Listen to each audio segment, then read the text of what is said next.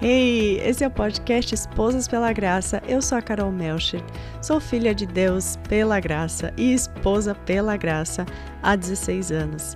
Aqui nós buscamos juntas em Deus e na Sua palavra as respostas e a capacitação para nos tornarmos mulheres e esposas segundo o coração do Senhor. Então, se você não é casada, não sai daqui. Isso é para você também.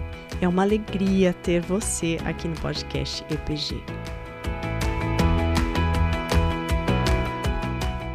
Seja muito bem-vinda, minha querida amiga, de novo ao podcast Esposas pela Graça. Eu tô mega animada para começar essa série com meu excelentíssimo amado que vocês já conhecem, o Dani, Daniel. Que bom poder estar aqui mais uma vez, ainda mais fazendo um estudo gostoso desses. Nossa, Filipenses é demais, é demais. A gente tá muito animado. Então, nós começamos hoje, esse é o primeiro episódio da série de Filipenses, serão quatro episódios, é, um capítulo por episódio.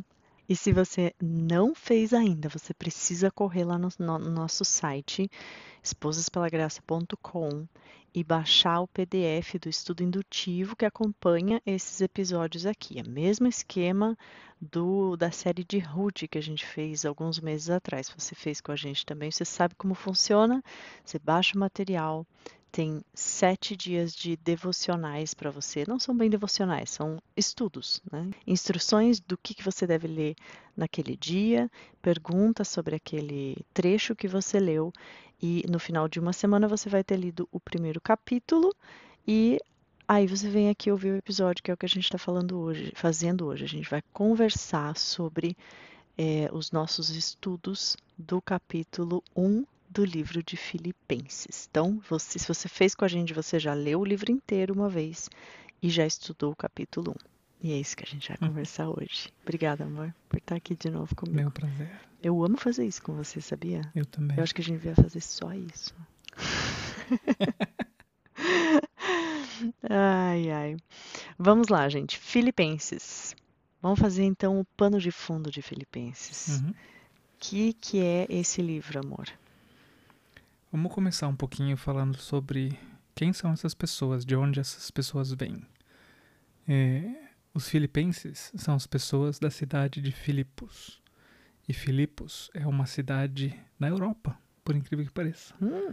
É, é, essa carta de Paulo, essa igreja formada, na verdade, na cidade de Filipos, é considerada a primeira viagem missionária que trouxe o evangelho para a Europa. Sim. É uhum. muito legal. É a primeira, foi a primeira igreja no, em solo europeu, uhum, uhum, que foi feita na fundada na verdade na segunda viagem de Paulo, não Sim, foi? Segunda exato. viagem missionária de uhum. Paulo, mas a primeira para solo europeu, certo? Exato. Uhum. E essa cidade, ela era uma cidade grega, mas fazia parte do Império Romano, porque o Império Romano dominava toda aquela região. Então, a parte de cultura, ela era uma cidade basicamente da cultura grega, da cultura helenística, apesar de ser dominada pelos romanos. E o nome da cidade, Filipos, ele, na verdade ela é um, uma homenagem ao Filipe da Macedônia. Uhum. Que esse nome a gente normalmente não conhece. Mas ele era o pai de Alexandre o Grande, que uhum. todo mundo conhece da história uhum. quando a gente vai na escola e assiste filmes. então, é muito legal ver como esses detalhezinhos que estão por trás a gente acaba lendo um pouco mais e percebendo e faz, faz mais uhum. sentido algumas coisas pra gente. Uhum. Filipos era uma colônia romana, então, né? Sim. E eu li que era tão forte a presença romana, né, a cultura romana, na verdade, em Filipos, que era como se fosse uma mini Roma, assim. Você ia para Filipos, você se sentia em Roma, hum, sabe? Você reconhecia que você estava em um lugar é, parecido com Roma. Sabe uma curiosidade bem interessante que eu li num dos meus livros sobre a cidade de Filipos? Eles tinham lá uma escola de medicina muito famosa. Hum, Lucas, Lucas, é chamado como médico grego, então existem especulações de que Lucas era dessa cidade. Uau! A origem dele seria dessa cidade. Uhum. Muito legal, né? Sim, e ele estava com Paulo. Depois, uhum. Na primeira viagem, nas, na primeira viagem até lá, não, mas depois uhum. ele participa. Uhum. Ok. E essa e, e Filipenses, então, esse livro da Bíblia que a gente vai ler agora é o quê? Isso é uma carta que Paulo escreveu a, a essa igreja, às pessoas dessa igreja da cidade de Filipos, colocando o amor dele para fora. Uhum. Colocando o amor dele para fora. E dá para ver como o, a carta é escrita conforme ele vai falando, que desde o início esses cristãos desse lugar estiveram apoiando Paulo. Uhum. Se você for olhar, se você olhar com a gente lá no livro de Atos, capítulo 16, Uhum. de 9 a 40, a gente não precisa ler tudo isso, isso conta a história de como Paulo chegou nesse lugar, do que, que aconteceu, do, de um sonho que Paulo teve, Uhum. e onde dizia que um homem da Macedônia ia chamar ele, e ele estava indo para lá.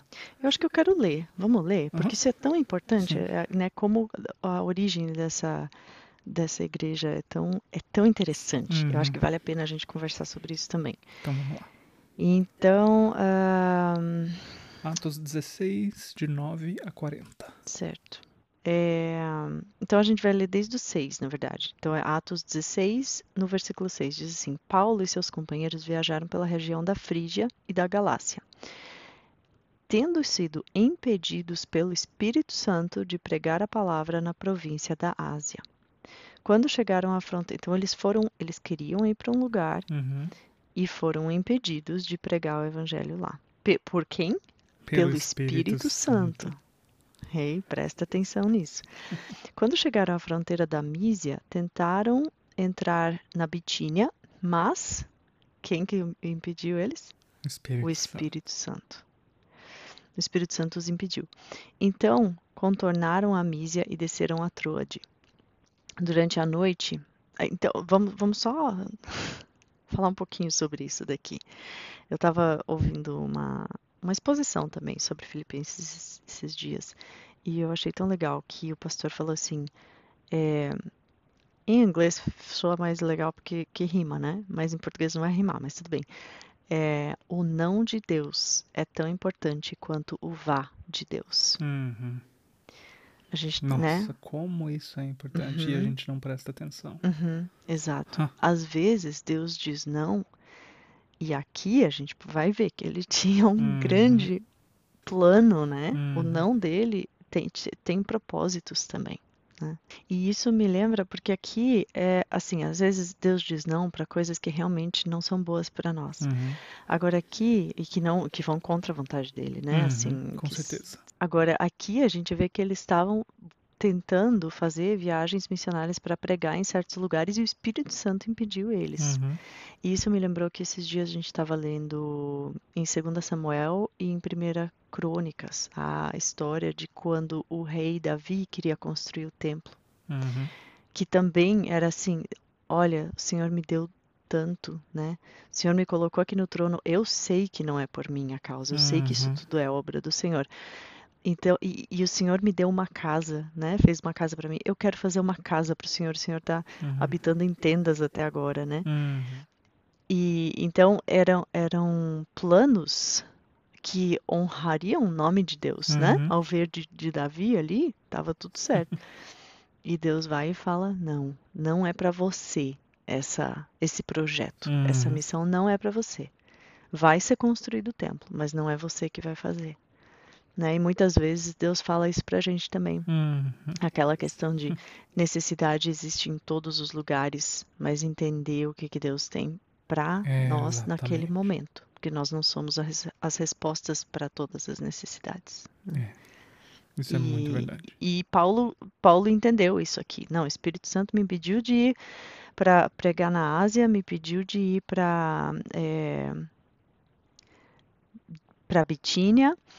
E aí, de noite, é, então de noite, continuando ali no versículo 8. Então contornaram a Mísia e desceram a Troade. Durante a noite, Paulo teve uma visão, na qual um homem da Macedônia. E quando eles falam, a Bíblia fala de durante a noite ele teve uma visão, geralmente está falando de sonhos. Uhum. É, na qual um homem da Macedônia estava de pé e lhe suplicava: passe a Macedônia e ajude-nos. E aí Lucas. Então, É, Lucas estava lá, tá certo. Aham. E aí Lucas tá es- escreve, né? Depois que Paulo teve essa visão, preparamos-nos imediatamente para partir para a Macedônia, concluindo que Deus nos tinha chamado para lhes pregar o evangelho. Aí, chegando lá, né, partindo de Troade, navegamos diretamente para Samotrácia e no dia seguinte para Neápolis. Dali partimos para Filipos, na Macedônia, que é a colônia romana e a principal cidade daquele distrito. Essa, esse distrito da Macedônia era uma província romana dividida em quatro partes e Filipos era a mais importante Uhum. delas, né? E aí Lucas continua dizendo que ali eles ficaram vários dias. No sábado, saímos da cidade e fomos para a beira do rio, onde estávamos, onde esperávamos encontrar um lugar de oração. Sentamo-nos, e- ou seja, não tinha é, Uma sinagoga. uma sinagoga. Porque o que que Paulo fazia em cada cidade onde ele ia? Ele Uhum, primeiro ia na sinagoga para Uhum. testemunhar de Jesus para os judeus. uhum, Como naquele lugar não tinha uma sinagoga, ele foi ao lugar de oração na beira do rio. uhum. E olha que legal, mulheres amadas, esposas ouvindo esse podcast. Olha que legal quem ele encontra nesse. Percebam a importância que as mulheres têm para a fundação Hum. da igreja em Filipos. Sentamos-nos e começamos a conversar com as mulheres que haviam se reunido ali. Uma das que ouviam era uma mulher temente a Deus, o que não significa que necessariamente que ela era ela, ela Hum. Não que ela tenha ouvido falar de Jesus, mas que ela Isso. temia a Deus. Uhum. E ela se chamava Lídia. Ela era vendedora de, vendedora de tecido púrpura, de púrpura, da cidade de Tia, Tiatira. Então, Lídia era uma pessoa de posses. Sim. E, e o que que o tecido de púrpura significava nessa cultura? Nobreza. Uhum, Então ela vendia tecidos para nobres, para as Uhum. pessoas com posse, para eles usarem as vestes de púrpura, porque é o tecido que, que era como um emblema de nobreza. Destacava, uhum, Então ela não era uma pessoa qualquer, ela era uma Uhum. pessoa de conhecimento, era uma- pessoa de negócios, ela era uma pessoa que se mantinha, uhum, então ela tinha os seus contatos, mas onde ela estava? No local de oração, junto com Uhum. outras mulheres. uhum. Muito legal. E depois a gente vai ver que ela convida eles para ficarem na casa dela. Uhum. E eu estava lendo que isso, a gente pode concluir com isso, que ela tinha uma casa suficientemente, né, uma vila, Uhum. uma casa. Vila, essa palavra eu não sei se em português tem o mesmo significado. É uma casa muito grande, né? Uhum. É, que comportava a- toda, todo o Uhum. time de Paulo ali, né? E aí, o que que aconteceu? O Senhor abriu o seu coração. O Senhor abriu seu coração para atender a mensagem de Paulo. Paulo fez o quê? Pregou o evangelho. Uhum. Pronto. Assim, chegou lá no local de oração, falou de Jesus. Cês- gente, vocês já ouviram falar daquele Jesus lá? que morreu na cruz e que ressuscitou e que veio ser o rei, o nosso rei, o nosso salvador.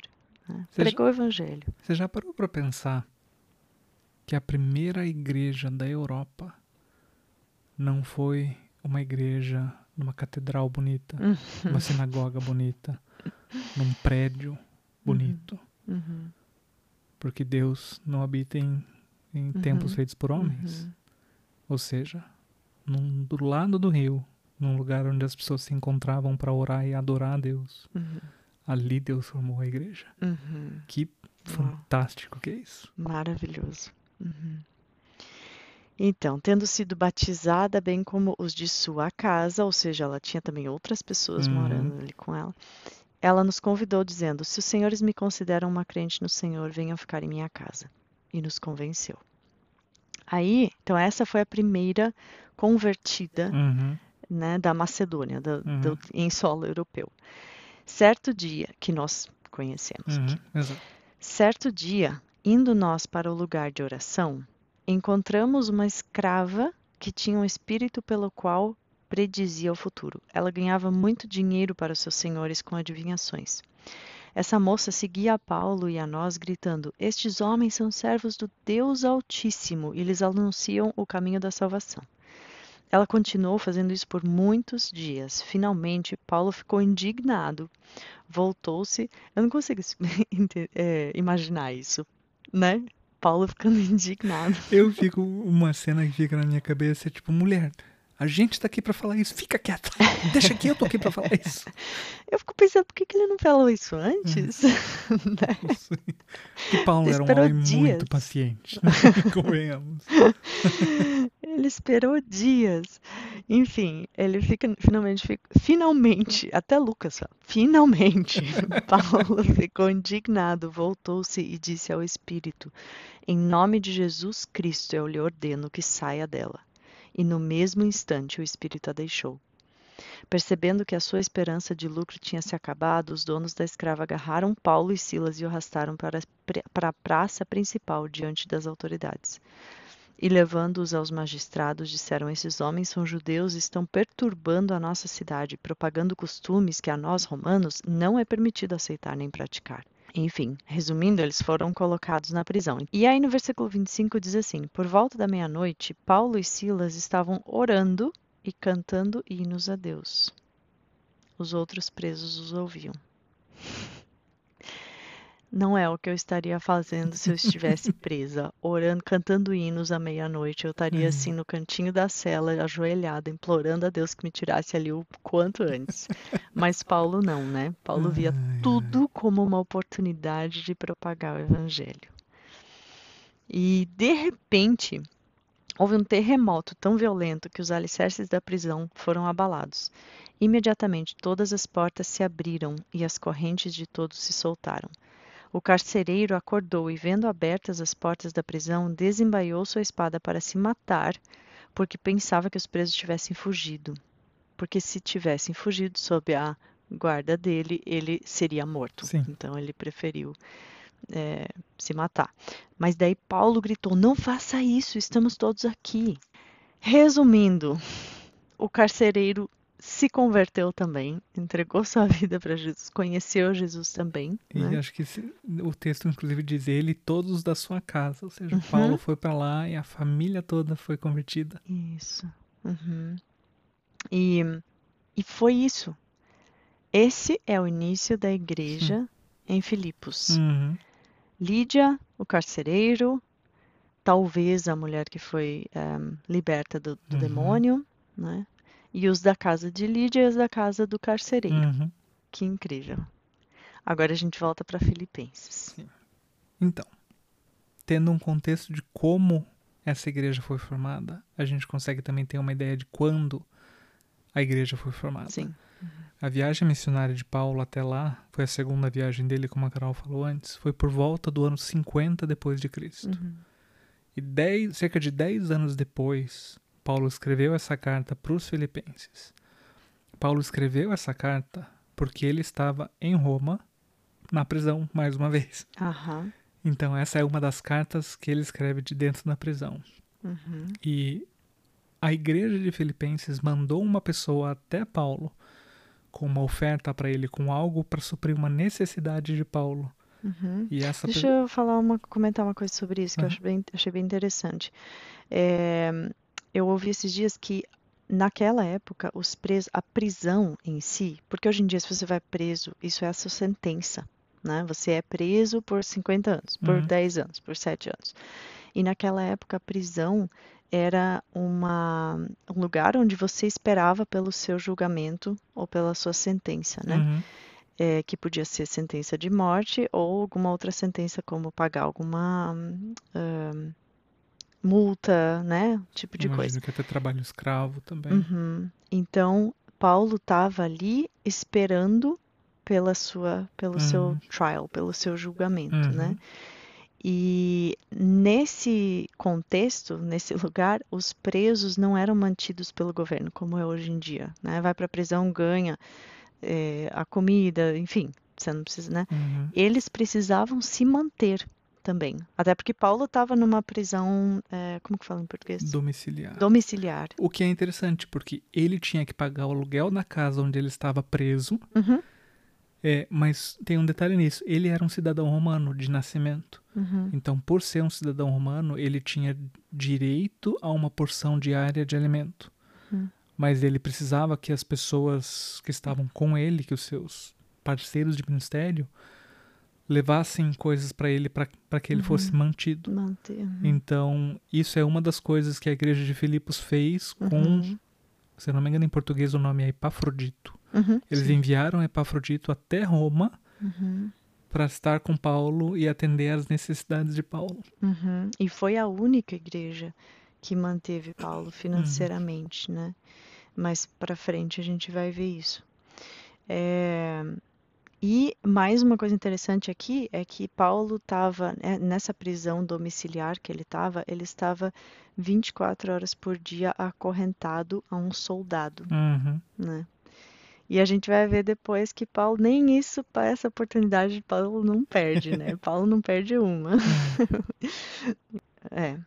Bom, e se você também fez o, o nosso material do estudo indutivo, você já marcou aí na sua Bíblia as palavras que se repetem com frequência. E qual, minha querida irmã, é a palavra que mais se repetiu para você aí no seu. né? Qual que é a palavra mais grifada para você aí? Eu Qual é quase sua? respondi com voz de mulher. Porque você perguntou minha querida irmã. Alegria. Alegria, ou, ou qualquer outra forma De- dessa palavra, né? A alegria nessa carta é citada cerca de 16 vezes, dependendo da, da ah, versão, né, da tradução Uhum. que você está lendo. E, como eu falei antes, se eu tivesse na prisão acorrentada a um, um guarda, um soldado, eu certamente não escreveria uma carta como essa. A Uhum. gente vai ler ela juntos, vai falar bastante sobre ela. Vocês vão ver que é uma carta realmente alegre. Ele não só cita a palavra alegria, é uma carta alegre, é uma Uhum. carta, é uma demonstração de amor, Uhum. né? E esse é um grande diferencial dessa carta de Uhum. Paulo das outras cartas de Paulo. Uhum, Porque a gente consegue ver o amor que Paulo tinha pela igreja de Filipos, pelos filipenses, é, através da carta dele. Porque ele não, não apresenta nenhum problema de doutrina, nenhum tema teológico uhum, é, que é complicado, que eles estão entendendo errado, que eles estão fazendo errado. uhum, Não. Ele mostra o amor para essas pessoas uhum. e ele também honra eles e exorta eles de uma certa maneira contra algo que em todas as cartas dele ele, ele fala que é contra os judaizantes que acabam tentando se enfiar no meio e bagunçar a cabeça das pessoas. Mas Uhum. o tema principal e o que a gente pode ver principalmente nisso é o amor de Paulo por essas pessoas. Uhum. E ele também apresenta o evangelho, né? Porque ele, Uhum. como, como É um bom Paulo, né? Não perde uma oportunidade de apresentar o evangelho. Eu estava lendo um comentário aqui de Gordon Fee e ele escreveu assim: Nas mãos de Paulo, tudo vira evangelho. Ai, que bom. Muito bom, né? Um negócio que me chamou muito a atenção também, que são dois pontos que se destacam na carta de Paulo, antes da gente entrar, vamos dizer, de cabeça no capítulo 1, é a atitude de Paulo diante de sofrimentos, como ele Uhum. lida com isso, Uhum. qual que é o foco dele, o que que tá na mente dele e como ele reage e se expressa no meio de sofrimentos. Uhum. E a segunda parte, que eu inclusive li, que é algo que. Isso foi muito interessante. Eu li assim: que a, a Cristologia, que é um poema que tem no capítulo Uhum. 2, é, o, o autor do livro que eu estava lendo sobre isso falava: enquanto tiverem alunos de teologia estudando a Bíblia, esse poema de Paulo vai ser estudado. Uhum. Porque Paulo apresenta a doutrina teológica dele inteira num poema que é chamado Cristologia Uhum. onde ele apresenta a Cristo. Então esses são os dois principais pontos que ficam em destaque da mensagem de Paulo nessa carta. Uhum. Para mim tem mais um ponto assim que eu diria que nossa, Paulo queria isso também com essa carta aqui, que ele vai falar bastante no capítulo 2, então não vou falar hoje, mas ele já lança uma sementinha ali no finalzinho do 1. Um. Uhum. Então vou deixar para depois. Uhum. Mas vamos lá, vamos começar ou você tem alguma coisa mais de pano de fundo aí importante para compartilhar? Não, vamos lá. Então a gente vai lendo, né? Talvez não todos os versículos, mas a gente vai lendo mais importante e comentando. Vamos começar no versículo 1. Uhum. Filipenses 1:1. Paulo e Timóteo. Quem era Timóteo, meu amor? Timóteo, é... Timóteo era como se fosse um aprendiz de Paulo. Uhum, Ele é um- uma das pessoas que Paulo também escreve cartas, é, com, que é chamada de cartas pastorais, Uhum, dando diversas orientações para ele como discípulo de Paulo, uhum. ministro do Evangelho de Cristo também. E, ele era companheiro, companheiro de, missão, viagem, de companheiro de Uhum, missão, co- junto de Paulo. uhum. Então, eles dois estavam juntos ali enquanto Paulo escrevia essa carta. E ele se apresenta, com, apresenta os dois como servos de Cristo. Essa palavra no original é escravo, Uhum. né? Escravo, um tipo de escravo voluntário, Uhum. né? É o que todos nós, né? Nós deveríamos nos Uhum. apresentar como escravos de Uhum. Cristo Jesus. Exatamente. A quem ele está escrevendo? A todos os santos em Cristo Jesus, ou seja, a todos os, os convertidos, né? Os Uhum. santos são aqueles que foram separados por Cristo e para Cristo, Uhum. que estão em Filipos, com os bispos e diáconos. Naquele contexto, amor, quem que eram os bispos e diáconos? Então, os bispos, eles eram chamados de episcopos também. Uhum. É uma maneira diferente de se explicar o trabalho de um pastor. Uhum, Ele tem uma conotação de cuidado, de amor, uhum, é, e não de liderança no sentido de uma posição superior. uhum. E- mas De ainda assim serviço. existem a- aspectos de autoridade e liderança nisso, mas não como sendo uma pessoa superior. Sim. E diáconos são os servos. Uhum. Inclusive, eu estava lendo anotações aqui que a gente teve desse. Nós estudamos esse livro quando estávamos lá na escola bíblica. Uhum. E o Kyle falou assim: o diácono é aquele que tira pó de tanto trabalhar. então, diáconos são as pessoas que servem na igreja, ajudando em toda e qualquer necessidade que o corpo de Cristo tem. Uhum. A vocês, graça e paz da parte de Deus, nosso Pai, e do Senhor Jesus Cristo. Outras palavras que se repetem muito: Uhum. graça e paz, né? E amor. Amor também se repete um monte. Mas vamos lá. Ai, gente, eu preciso ler. Eu vou ler. Eu acho que eu vou ler tudo, tá? é demais, é demais. Versículo 3. Agradeço a meu Deus. Agora que. Pausa aqui. Imagina Paulo acorrentado a um soldado é, numa prisão domiciliar, escrevendo essa carta. Se você, querida, estivesse escrevendo uma carta para uma amiga de dentro da prisão, como seria essa carta? Sabe o que é interessante também? Paulo não escrevia as cartas de punho próprio. Não. Ele uhum, normalmente escrevia a saudação final. uhum, Ou seja, a carta que está escrita, ele estava falando e tinha alguém sentado anotando. uhum. Então eu imagino Paulo andando de um lado para o outro, acorrentado a um soldado romano, ditando a carta para alguém escrever e o soldado dizia: tá lá, senhor, não aguento mais. Mas tá bom, manda aí que tá, tá, tá ficando bom. Tô aprendendo, manda ver. É.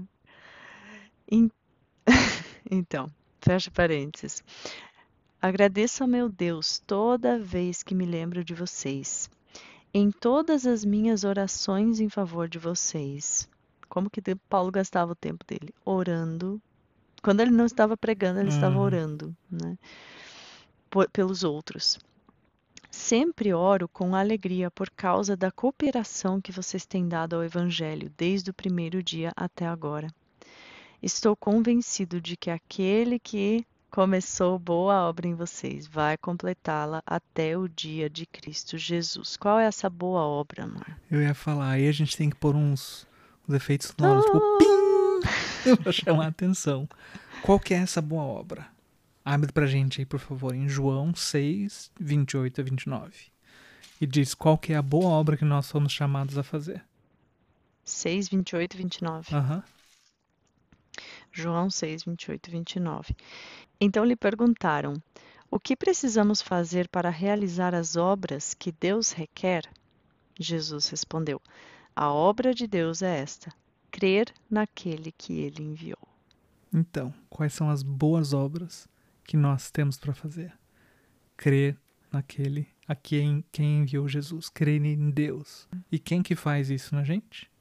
Deus, Espírito Santo. né? Deus, Espírito Santo. Uhum. Age em nós para que nós possamos crer nele até o fim dos tempos, até a Uhum. vinda de Jesus.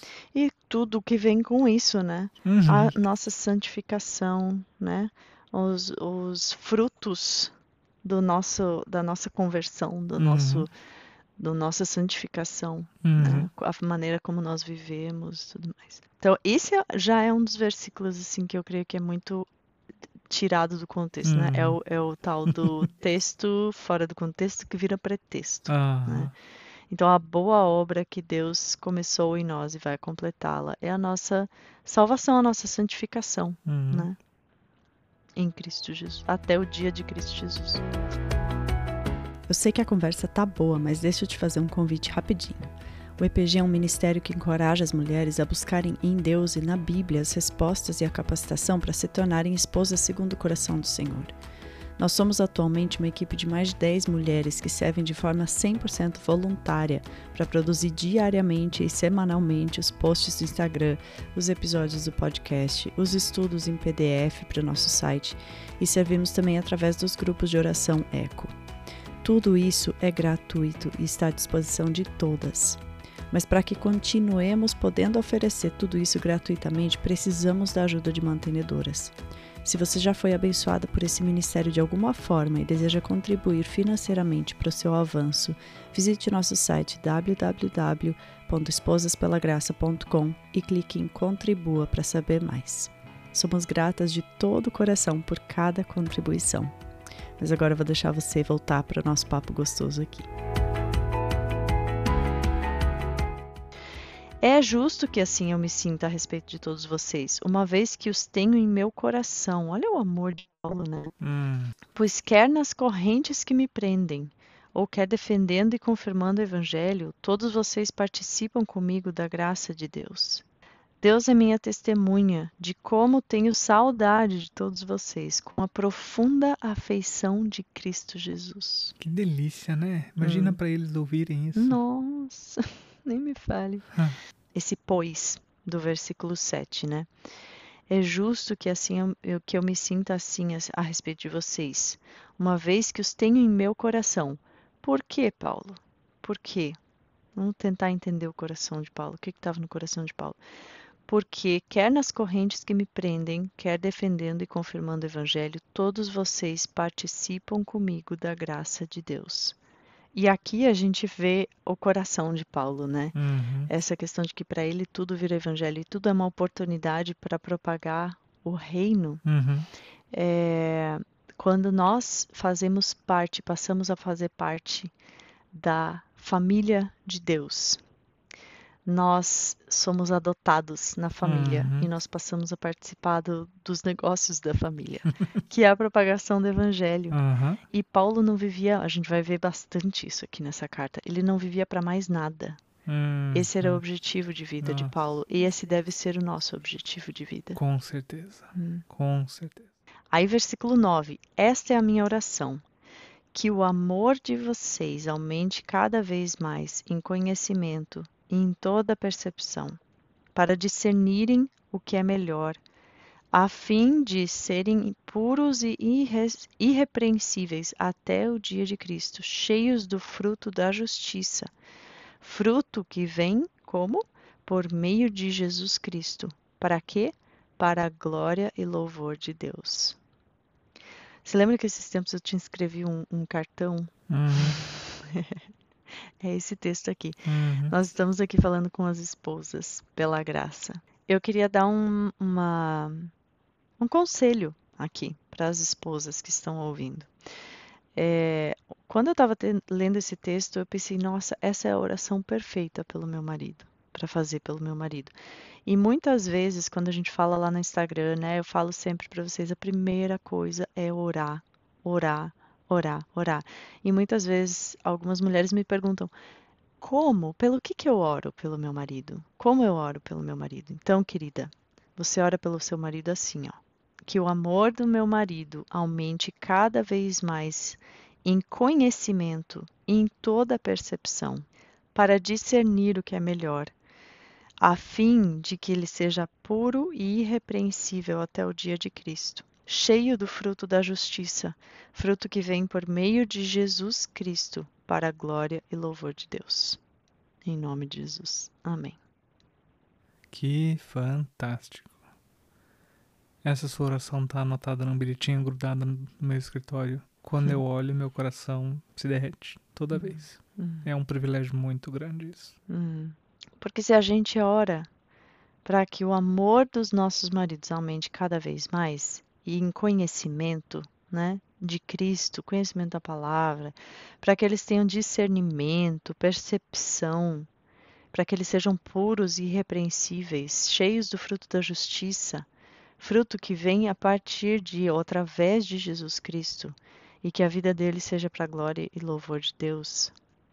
Aí todas as outras orações estão dentro dessa, Uhum. né? Todos os outros problemas, os pedidos de oração, as, ah, as dificuldades, elas entram debaixo desse, desse guarda-chuva aqui. Uhum. né? E sabe uma coisa que é legal também a gente parar e pensar?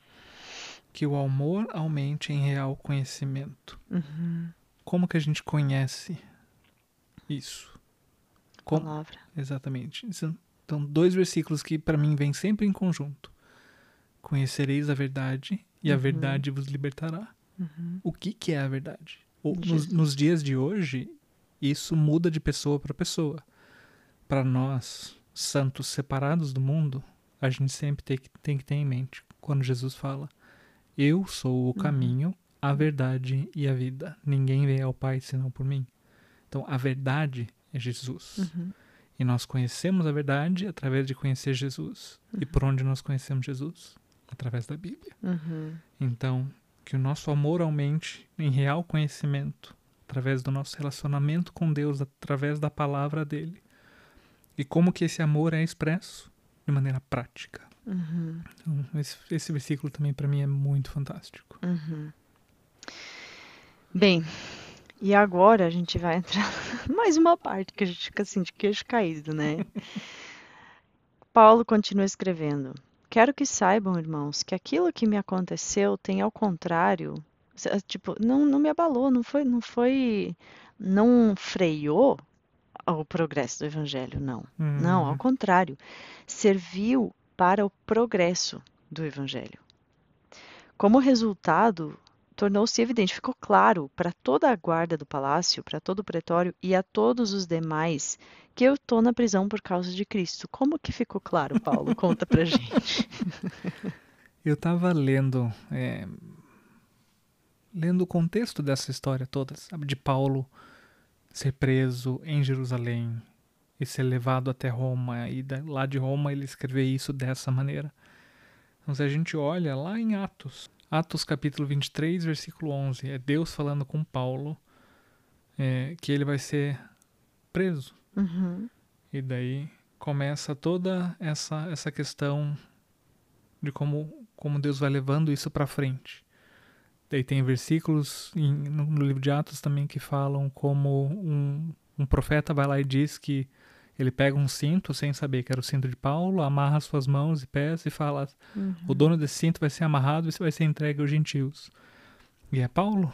Paulo estava sabendo, o Espírito Santo estava guiando ele, sabendo que ele tinha que ir para Jerusalém, sabendo que ele ia ter que ser preso e sabendo que ele ia ser levado a Roma para testemunhar lá em Roma. Então, como a gente estava falando antes, Paulo estava numa prisão caseira. Ele ficou dois anos numa casa alugada, com pessoas ao redor dele servindo e suprindo as necessidades dele. Em todo esse tempo, acorrentado a um soldado romano. Não, não é qualquer soldado romano, é um soldado da guarda pretoriana. uhum, Essa guarda era a guarda do imperador, uhum, tinham 9 mil soldados. Uhum. A gente tinha que fazer a matemática. 9 mil soldados. De seis em seis horas, o soldado era trocado. uhum, Terminava o, o- o turno dele e vinha um outro soldado. Então, Paulo, a cada seis horas, ou seja, por dia, quatro soldados. Vezes 365, vezes 2. Quantos soldados Paulo não viu? Se é que mudava, uhum. se é que não era um, um grupo que ficava tendo uma rota, Sim, mesmo, rotatividade. mesmos, uhum, Mas quantas pessoas Paulo não foi exposto é, nesse período? Quantas pessoas não tiveram o privilégio de serem acorrentadas a Paulo Uhum, e ouvir ele uhum, pregar, testemunhar, escrever as cartas para as igrejas que ele escreveu da prisão e pôr o amor dele e a teologia dele toda para fora ali. E essas pessoas estavam ali sem chance de escapar. Sim, é, imagina Paulo pensando assim, ah, você não, não teria a chance de chegar em você de qualquer outra forma, mas agora você não tem escapatória, meu amigo, você tá aqui preso a mim, você vai ouvir. Versículo 14. E os irmãos, em sua maioria, motivados no Senhor pela minha prisão, Se tem algo que não ia me motivar muito é a prisão de alguém. Tipo, É. nossa, ele foi preso, vou fazer o mesmo para ver se acontece comigo. Mas a gente vai ver depois ali na frente que Paulo, essa é a oração de Paulo, Uhum. que eu possa sofrer, né, participar dos sofrimentos de Cristo. Na, nos próximos, cenas dos próximos capítulos. E o interessante também é que não só essa guarda e as pessoas que estavam ao redor dele, todo mundo sabia que ele não tinha feito nada de errado, que ele foi Uhum. feito pela, ele foi preso por causa da fé dele em Cristo. Uhum. Então o testemunho dele foi vindo do retorno dele até Jerusalém, de Jerusalém, todo o trajeto nos lugares que ele foi, com naufrágio, com cobra mordendo ele, até a chegada dele em Roma. Todo mundo por onde ele foi passando foi vendo que ele estava sendo preso simplesmente por causa da fé dele em Cristo. E que testemunho e que encorajamento para essas pessoas ao redor dele de ver como Paulo lidava com o sofrimento, como Sim. Paulo lidava em derramar a fé dele, derramar o, o amor dele por Jesus para todo mundo por causa disso e como Sim. isso encorajou as pessoas. Nós já ouvimos isso muitas vezes, né?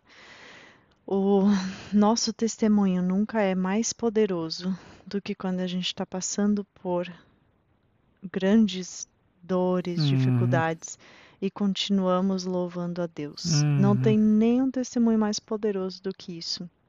Do que alguém que É. está perdendo algo de muito valor, perdendo alguém de muito valor Uhum. e continua colocando sua esperança em Cristo, continua louvando a Deus, continua reconhecendo a bondade de Uhum. Deus. Não tem nada mais poderoso do que isso, né? E é isso que Paulo mostra aqui pra gente nessa carta. E ele continua escrevendo, né, que esses irmãos se, se sentiram motivados no Senhor pela sua prisão e estão anunciando a palavra com maior determinação e destemor. E aí ele segue dizendo, né, que, que alguns estavam pregando para provocar Paulo, Uhum. pensando que poderiam machucar Paulo na, na prisão, né? E outros estavam pregando por sinceridade, por amor a Cristo mesmo, né?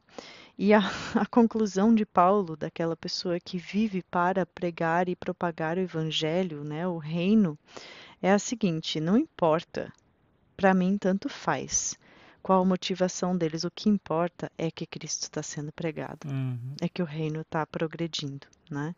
Você já parou para pensar nessas pessoas que estavam tentando pregar a Cristo para deixar Paulo bravo? Eles Para fazer, não eu, conheciam eu acho que era Paulo. tipo. É, é para provocar, né? Assim, eu tô aqui fora, olha, tô conseguindo fazer o que você mais queria fazer. Ou as pessoas estavam tentando talvez falar, olha, você tá preso, agora eu tô aqui, então eu vou, vou, vou começar a ser popular e não você. Uhum, As pessoas vão me sim. conhecer ao invés de conhecer você. É. É para Paulo, tipo, tanto faz. Amém, irmão. Vai lá, prega. O que importa é que Cristo esteja sendo pregado. E por isso me alegro. De novo, nossa palavrinha aqui, né? Alegro. E de fato continuarei a alegrar-me, pois sei que o que me aconteceu resultará em minha libertação. Então ele está dizendo que, né, que através das orações e do auxílio do Espírito Santo de Cristo, ele eh, sabia que ele seria liberto, que ele seria, que ele sairia da prisão, né? E aí vem mais uma daquelas frases aqui do que o livro de Filipenses está cheio, que é o tipo de frase que a gente gosta de, de escrever numa, numa, num quadro e pendurar na parede, né? No versículo 21, onde ele diz: Porque para mim o viver é Cristo e o morrer é lucro. Porque ele está dizendo ali que ele, tá, ele continua dizendo: é, Eu não sei se eu vou morrer, né? Ou se eu vou ser morto, ou se eu vou continuar vivo.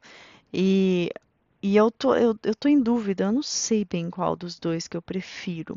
Se eu prefiro morrer ou se eu prefiro continuar vivo. Porque eu sei que para se eu continuar vivo, isso vai resultar em trabalho frutífero, Uhum. né, para o reino. E se eu for morto, adeus meus irmãos, até logo, eu tô indo para Cristo. Uhum. Cristo para mim é, é, é o é, a, é o começo, é o meio e o fim. Uhum. E quanto antes eu puder estar com o meu Salvador, para mim é muito melhor. Uhum. Então, assim, se eu for egoísta, eu prefiro ir para ficar com Cristo, para estar com Cristo já, Uhum. né? Uma pessoa que vivia na expectativa, ansioso pela volta de Cristo, ansioso por estar com Cristo. Uhum. A gente vai ver isso também mais para frente, É. né? Um pouquinho. Eu acho muito legal como isso mostra pra gente a, a visão de Paulo. O que que estava na mente dele o tempo todo.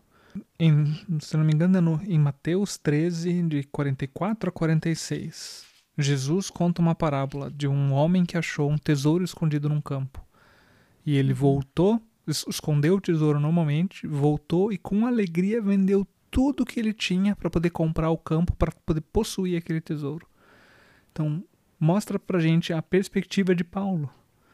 Paulo abriu mão de tudo e qualquer outra coisa para viver pelo reino, porque ele tinha esse foco que esse era o tesouro dele. Então ele sabia que se ele morresse, ele ia estar no bem bom, ele ia estar lá do lado de Jesus, ele ia estar sem mais dor nenhuma, sem mais sofrimento nenhum. Uhum. Mas Paulo tinha uma visão. Jesus deu um chamado bem específico para ele de levar e propagar o evangelho onde ele fosse. Então isso, essa parte dessa carta de Filipenses mostra para mim, mostra pra gente como Paulo foi Focado. focado e disciplinado no chamado dele. Uhum. Ele fala: "Eu prefiro não morrer Uhum. ficar longe da glória por mais um tempo para eu poder trabalhar mais, porque isso vai ser bom para vocês. Não- Pode não ser bom para mim, mas vai ser bom para vocês. Então, que que visão ministerial que esse cara tinha. É fantástico isso. Uhum. Incrível. E terminando ali no versículo 27, Paulo diz assim: Queridos, não importa o que aconteça. Paulo não escreveu queridos aqui, tá? Isso foi adicionado por mim.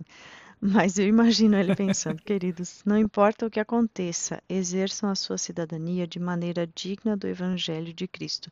Eu quero traduzir literalmente aqui a minha versão preferida de ler a Bíblia, que é a ESV em inglês, porque ele fala isso de uma forma um pouquinho diferente. Ele não usa a palavra cidadania.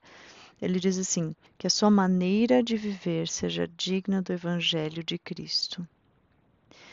Para que assim, quer eu vá e os veja, quer apenas ouça seu respeito em minha ausência, fique eu sabendo que vocês permanecem firmes num só espírito, lutando unânimes pela fé no Evangelho. Aqui na NVI diz a fé evangélica, mas eu prefiro a fé no Evangelho. Eu, eu pensei a mesma coisa. Uhum. E, e aqui, isso é a introduçãozinha, a sementinha que eu falei lá no começo. Um dos temas principais que eu vejo nessa carta é a união entre os fiéis, Uhum. entre os santos, né? A unidade no corpo de Cristo. E aqui ele já começa a falar sobre isso. Permaneçam firmes num só espírito, ou seja, em concordância no espírito Uhum. de Cristo, lutando unânimes pela fé no evangelho, ou seja, focados, assim Uhum. como eu focados nesse nosso nesse nosso negócio de família, nessa nossa missão da nossa família que é propagar o evangelho. É para isso que nós ainda estamos Uhum. aqui, né? Sem de forma alguma deixar se intimidar por aqueles que se opõem a vocês. Para eles isso é sinal de destruição, mas para vocês de salvação, e isso da parte de Deus. Pois a vocês foi dado o privilégio de não apenas crer em Cristo, mas também de sofrer por Ele, já que estão passando pelo mesmo combate que me viram enfrentar e agora ouvem que ainda enfrento. Ai, é de deixar a gente de boca aberta isso, né? Uhum. Posso voltar um pouquinho na parte onde ele fala da cidadania? cidadania? Sim. Eu achei legal que a, a ESV fala de uma tradução diferente, mas eu também acho legal a palavra cidadania entendendo o contexto daquela região. Hum, Era uma região da Macedônia, gregos, foram dominados pelo Império Romano, e os romanos, cidadãos romanos, tinham benefícios, como Paulo. uhum, Quando ele foi preso, o soldado que salvou ele de ser morto pelo povo, quando descobriu que ele era um cidadão romano, falou: Mas como assim você é um cidadão romano? Eu paguei muito dinheiro pela minha Uhum, cidadania. Um soldado romano teve que pagar para se tornar um cidadão romano. uhum, Então, esse contexto de cidadania era um negócio onde que todos eles entendiam, por causa dessa situação toda do, do Império Romano ser o dominador de diversas nações. E era uma coisa que concedia status também. Exatamente. E então, quando ele usa isso, ele está chamando as pessoas a entenderem que o tesouro delas não é aqui, Sim. que o local delas não é aqui, que o passaporte delas não, não diz nascido Uhum. na, em Filipos, região da Macedônia, Império Romano. Não. Uhum. A partir do do momento que eles se converteram e se entregaram a Cristo, o passaporte deles diz: Filho do Deus Altíssimo, minha casa é o céu.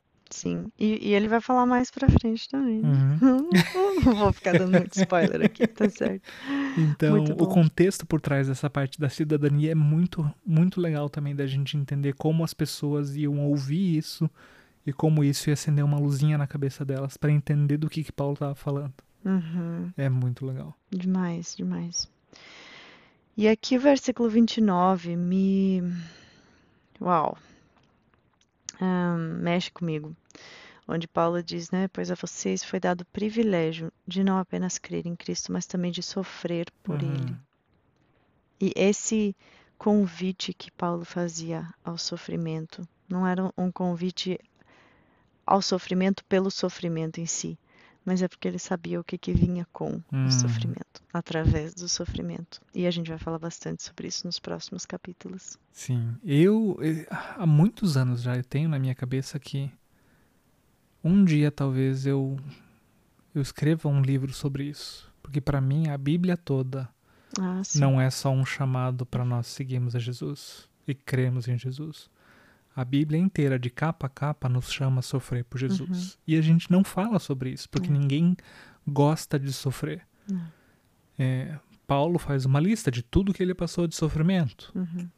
Ele só viveu tudo isso porque a perspectiva dele estava na eternidade. E isso a gente vê em Uhum. nas todas as cartas dele. A carta de Tiago fala sobre isso também. E é interessante, de novo, trazer aquele contexto do, do tesouro. Onde está o, nosso onde tá o nosso tesouro? Onde está o nosso foco? Uhum. Se a gente tem o foco na eternidade, a gente pode falar que o que a gente, os sofrimentos que a gente tem aqui na Terra são leves e momentâneos, comparado com a glória da eternidade, Uhum. com a glória de Cristo. Então, essa perspectiva do sofrimento me assusta pessoalmente. Uhum. Nós tivemos a nossa dose de sofrimentos já, que, que não foi pouco. Uhum.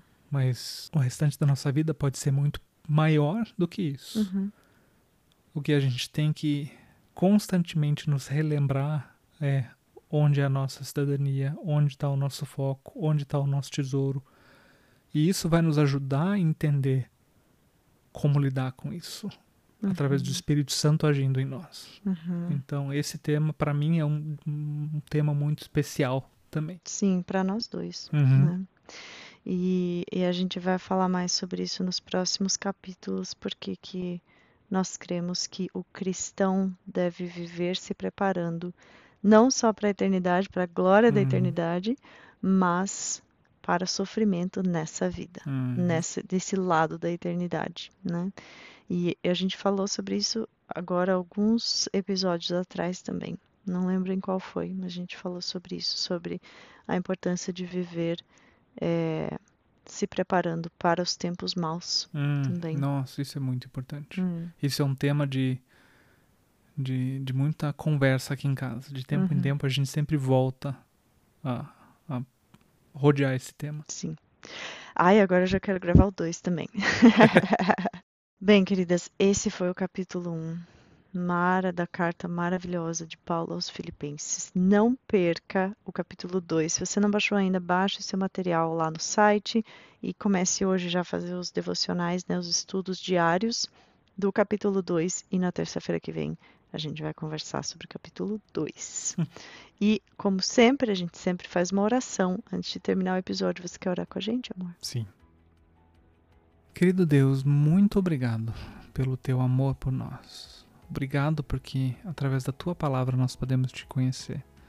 Usa, Senhor, por favor, esses estudos. Usa o material que está sendo desenvolvido por trás disso também para ajudar diversas pessoas, diversas mulheres e suas respectivas famílias a gastarem tempo de conhecerem e te buscarem. E coloca no nosso coração, Senhor, por favor, uma noção da eternidade, uma noção de onde é o nosso lar, de onde está o nosso tesouro, para que nessa vida nós possamos viver de acordo com o que o Senhor tem para nós, para que o seu nome seja louvado e para que o nosso testemunho possa trazer Jesus para outras pessoas também. Em nome de Jesus. Amém. Amém. Querida, muito obrigada por ter feito companhia para mim nessa conversa. Se esse episódio te abençoou ou te falou ao coração de alguma forma, conta para mim lá no nosso Instagram, arroba Esposas Pela Graça só o C, sem o cedilha. E compartilha com alguma amiga também que você acha que possa ser abençoada por essa mensagem. Visita também nosso site www.esposaspelagraça.com, de novo, só o C, sem o cedilha. E lá nós colocamos toda semana novos recursos gratuitos para te ajudar na tua caminhada de fé com o Senhor. E a minha oração é para que a sua família e o seu casamento possam refletir a glória e o amor de Jesus no mundo. Que Deus te abençoe e até a próxima terça-feira.